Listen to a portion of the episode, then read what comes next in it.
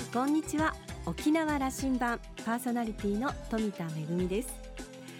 イノシシ年と関係あるのかどうかちょっとわからないんですが今月ですねなんと2回も獅子鍋を食べる機会に恵まれましたあんまり普段いただかないのでやっぱりなんかちょっとイノシシ年関係あるのかなと思うんですけれどもあの臭みもなくてですね本当に美味しくいただきました。私一番最初にイノシシのお肉をいただいたのはまだ小学生の頃。やんばるの民宿に行きましたところとっても貴重なものなんだけど一人一切れずつどうぞとあの 言ってですね食べたイノシシの肉とっても美味しかったことを覚えています。でもイノシシ年の今年にイノシシのお肉をいただくのがいいことなのかそれともちょっと今年は控えた方がいいのかどちらがいいのかご存知の方いらっしゃったらぜひ教えてください。さあ沖縄羅針盤今日も5時までお届けいたします。どうぞお付き合いください。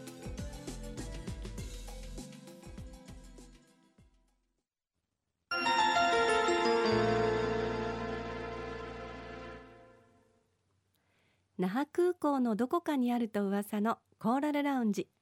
今週は京都造形芸術大学教授で空間演出デザイナーの大野木博人さんとラウンジ常連客で沖縄大学地域研究所特別研究員の島田克也さんのおしゃべりです。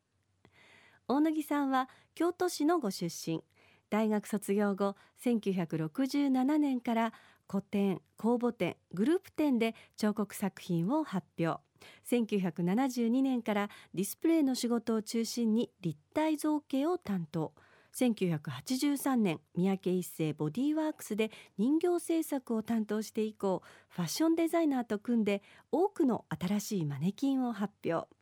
主な参加作品として三宅一生ハート展。また国立民族学博物館赤道アフリカの仮面展やラテンアフリカの音楽と楽器展現代のジャワサラサ展など美術館の企画展でアートディレクションや会場構成なども手掛けています。産学連携で二条城ライトアップ松江武者行列ほか多数のプロジェクトにも取り組んでいます。常に人に優しい空間とは何かをテーマにその活動範囲を広げています。京都造形芸術大学は今最も勢いのある芸術大学として注目されていますが大野木さんは副学長も務められた大学経営のキーマンです。2週目の今日はどんなお話が聞けるでしょうか。それではお二人のお話をどうぞ。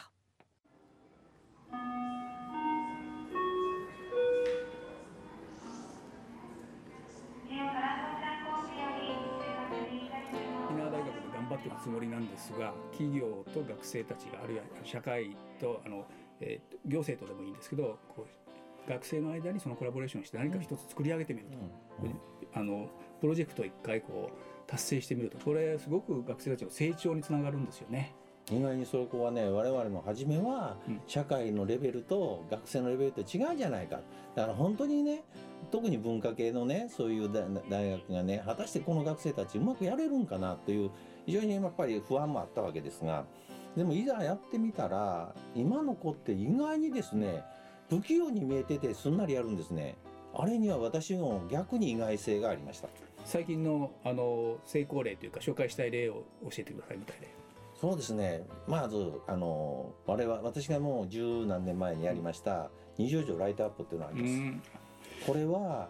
やっぱりねあの学生たちがえー、照明器具を作るところ、まあ、竹で照明器具作るんだけどその竹の作る竹を切るとこから始めてそしてデザインをみんなで決めてでそれでそれを、えー、現場に並べてでお客さんに見てもらう。でそれを案内してですねそこで全体つまりデザインとはものづくりをしてからそれを結果までですね、うんお客さんがどういう反応をするのかということでそしてその最後は最後それをきちっとですねアンケートを取りながら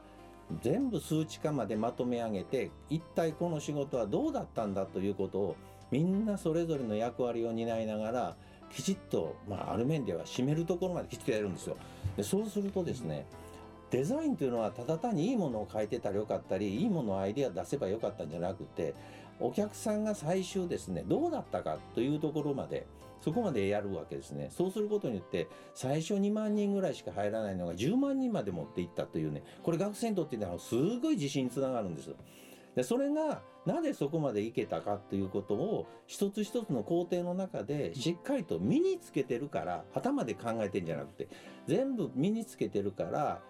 自分が社会に出た時にすっごくそれがですね役立って。る。でまた自分の友達がああいうことやってた。こういうことも僕は自分には気づかなかったけど相手は相手というか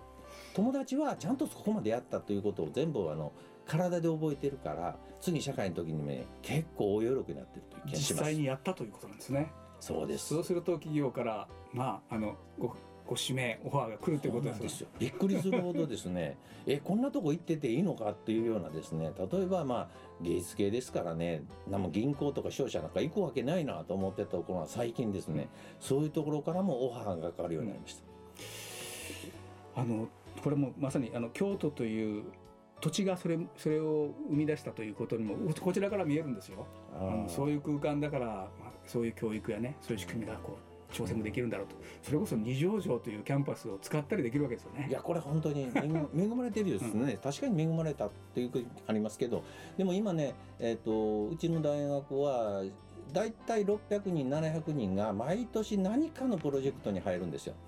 でそれぐらいやっててまあまあ本当に3 4 0のプロジェクトの中の一つが二条城であって、他にもいっぱいやってるわけですね。でそれぞれがみんなすごいいい成果ででいっぺんやれば毎年その、まあ、プロジェクトはですね、継続して、えー、2年目3年目と膨れていってるというのがこれまた不思議なんですよ。あの沖縄県立芸術大学もそう最近ちょっと聞聞きに学長に聞きに行ってみましょうね。あのそういうこと挑戦してるはずですがやっぱり芸大っていうのはいいですよね。社社会の宝ですよね。そうですよ。あの もうこれからの人材は、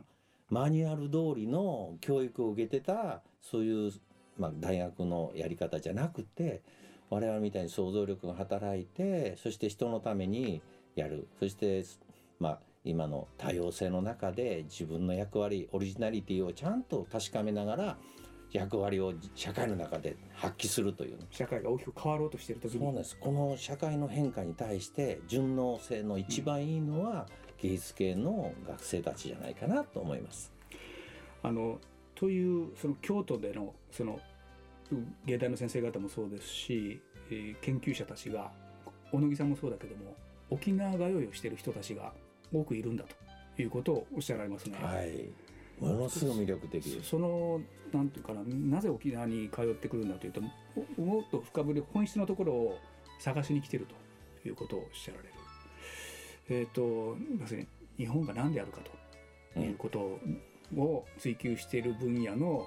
研究者たちが来てるというふうにおっしゃられてたんですけどさっきどういうことが起きてます？日本の原点、うん、これがですね今非常にグローバル化の中でちょっと曖昧になってきてで京都なんかはずっとなんか非常に深い伝統を持ちながら文化もきちっとですね歴史として持ってるというふうに、まあ、みんなは思ってますし我々もそれは自信を持って言えることかもしれないんだけどでも本当の本質的なとこじゃなくて表面的に流れ過ぎてきたような気がします。ところがですね沖縄に来た時にふとですねなんか原点回帰っていうかね今まで京都でいてて満足してることじゃない新しい何か自分の中のからもっとふわっと浮かび上がってくるものがブーッとこう膨れるんです。でこんな感覚っていうのは他にはないこれは皆さん来たらわかるんです。来てこの土地に足をつけると本当にねここから出てくるものあれ何これっていうぐらいですね沖縄にはね面白い力のパワーを感じるしそしてまたそこでいろんなとこへこう訪ねるとただ単なる美しい海とかただ単なる自然がいいとかいうんじゃなくってそこにはね人間の営みまで含めたすごい文化性をこう感じることができるという気がします。うん、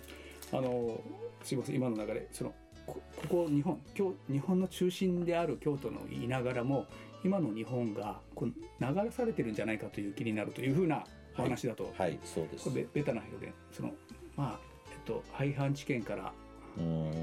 日本が大きく変わった時から150年ぐらい経ったとしてこの節目ぐらいですかね。日本の形が変わったと。どこまでこうなんか違うなと思われるというのはどの辺のことがですね。まずまずずっと自給自足で、えー、うん、非常に幸せなですねあの安定したまあえー、歴史がですね江戸江戸ま江戸で切れてですね次明治で新しく変わりますよね、うん、この時にまず宗教観が変わります、うん、やはり大きな節目そこですよね、えこれはもうやっぱり国のですね国策として宗教が利用され、まあ、例えば神道というようなものがやはり今までの自然の在り方の信仰じゃなくて、うん、まあ、ある面では政治に使われてきた、うん、でそれによってまず神道が大きく変化しました。でもそういう変化の中で日本は今もう一度ですね新しい国づくりをどうしていったらいいかと考えた時に例えば宗教なんかの中で神道って実はあれ宗教でも何でもなくて人間の営みの中で自然をちゃんと愛しですねそこに畏敬の念を持って生かされていることをすごく喜びとしてですね感謝を込めてやってきたわけですね。でそういうことが実はあの沖縄に来た時にもう一度その辺のことが気づきとしてですね我々感じることができる。これ京都の人間はまあ、ふ普段の中で神社仏閣が非常に、まあ、たくさんあるとこで日頃そういうところと接していながら生活してるわけですけどもでもそれは形はやってても、うん、本当の本質的なとこでなぜなぜこの日本の中でお寺とか神社がですねここまで延々続いてきて何のために我々はそこでいつも手を合わせてるのかというところをもう一度ですねあの形骸化された形の中から本質に戻る時にはどこに戻ったらいいかって一番分かりやすいのは僕は沖縄な気がします。形骸化したとおっしゃられたその明治以降ねそれはもうあの明治政府どれだけヨーロッパを脅威としてヨーロッパ追いつくかのために、まあ、宗教も利用しましたよね。そうなんです。あの、神道が宗教決してそれはね批判することでもないんだけど、うん、なんかまあある面ではその時は必要なやり方だったかもしれないけど今この年になって150年経ったらですねもう一度正しいものって何だろう？日本って一体何だろうというとこにじゃきちっと戻ってみたらこれは実は人類全体の問題でもなるんじゃないかなという気がします。うん、あの日本人の中に、ま、もし歪みが起きてるんだとすればそこだというふうに小野木さんおっしゃるわけですね。はい。はい、それが沖縄に来た時に島々回った時に小野木さんが組、えーと、久高島に通ってることはよく私は、知ってますよ。あそこ行って何かをこうもうまとって戻られてると思うんですけど、京都に、何があるんですか？何って言われたら非常に困ることなんだけど、でもあそこに行ったことによって自分が行く前とまあ、帰ってきた時のに自分が違ってる気がします。でこれはあの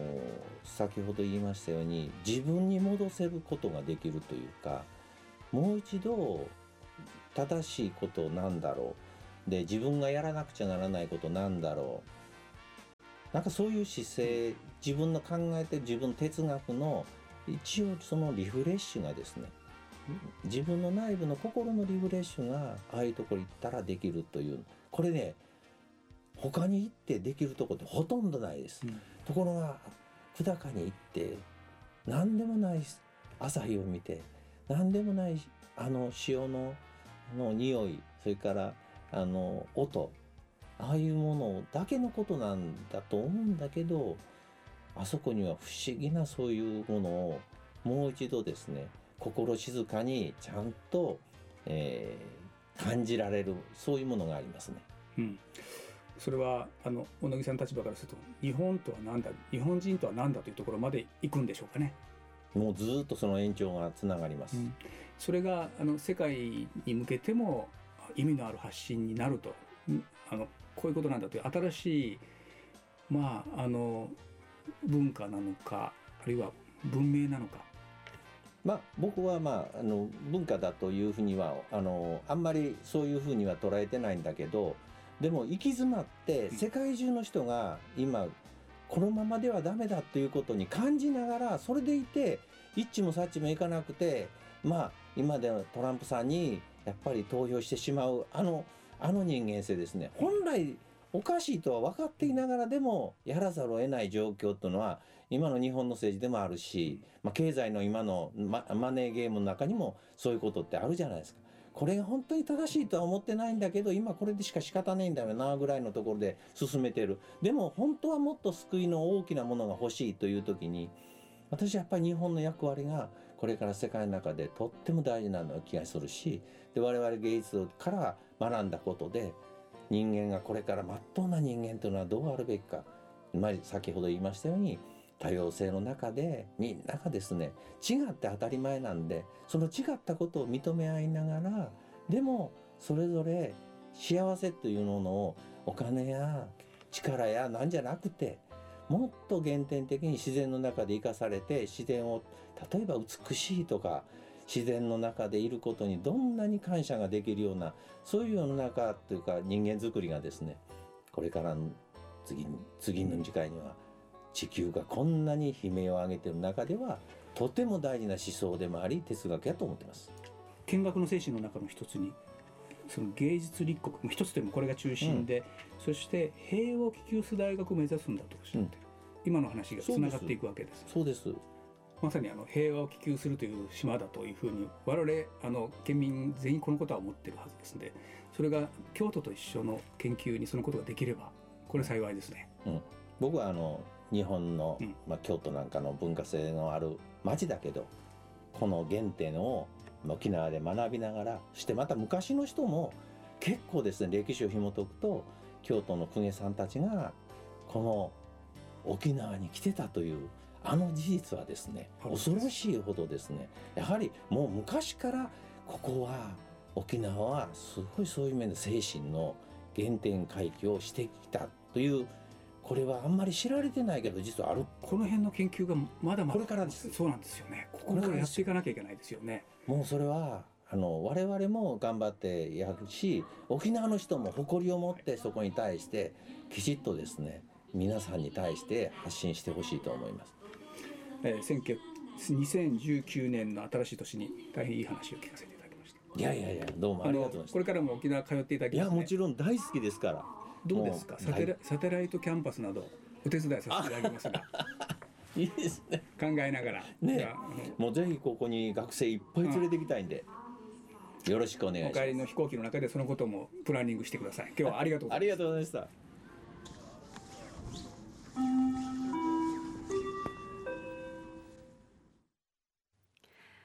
沖縄は心のリフレッシュができる場所。ね、昔から精神の原点回帰ができる場所として知られていると。そして大野木さんご自身もそういった場所として沖縄が大好きで通っておられるということだったんですけれども、えー、2週にわたって本当に貴重なお話を伺いました、えー、お話を終えて島田さんは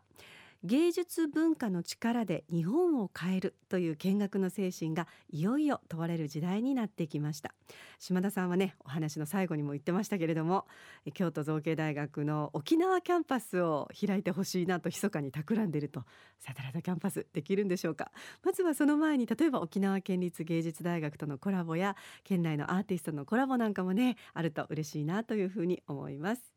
2週にわたってお話をお届けいたしました。コーラルラウンジは京都造形芸術大学教授で空間演出デザイナーの大野木弘人さんとラウンジ常連客で沖縄大学地域研究所特別研究員の島田克也さんのおしゃべりでした。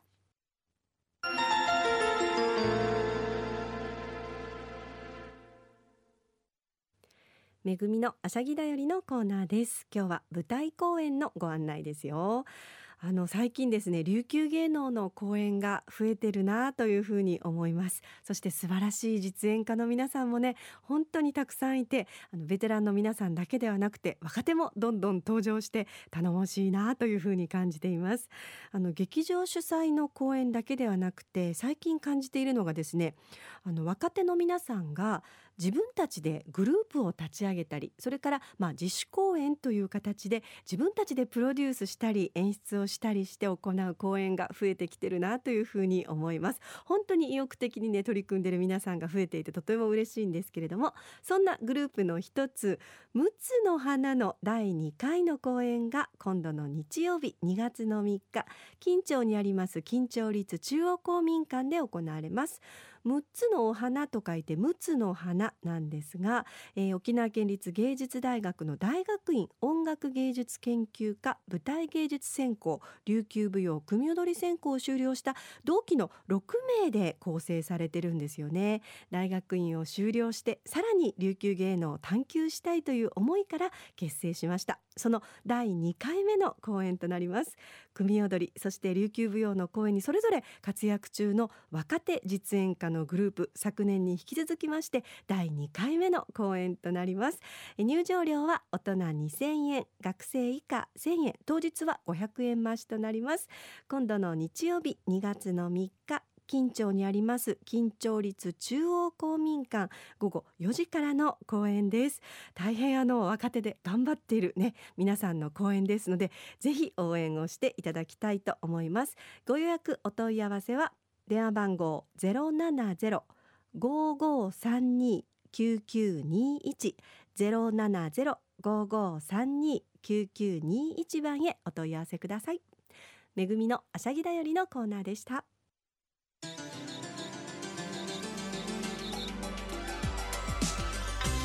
ラジオ沖縄ではラジコでの配信を行っています。スマートフォンやパソコンでリアルタイムでお聞きいただけるほか1週間の振り返り聴取も可能です。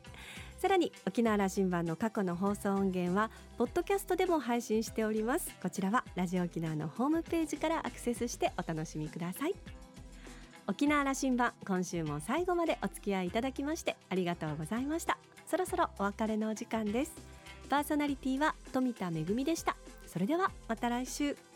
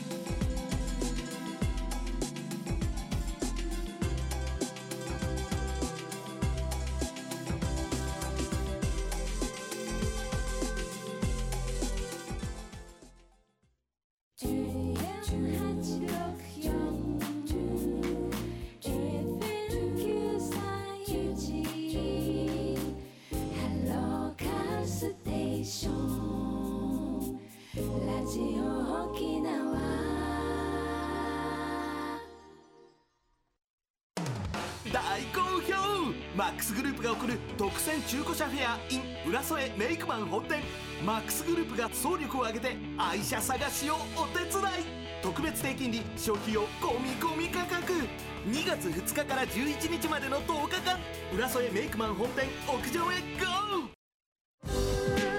ラジオ気候番組ワールドウチナンチ。世界に広がる県警人ウチナンチのバイタリティあふれるヒューマンストーリーや世界の街の表情など興味あふれる移民ヒストリーをたどりながらお送りします。毎週日曜午後6時30分からの放送です。5時をお知らせします。JOXR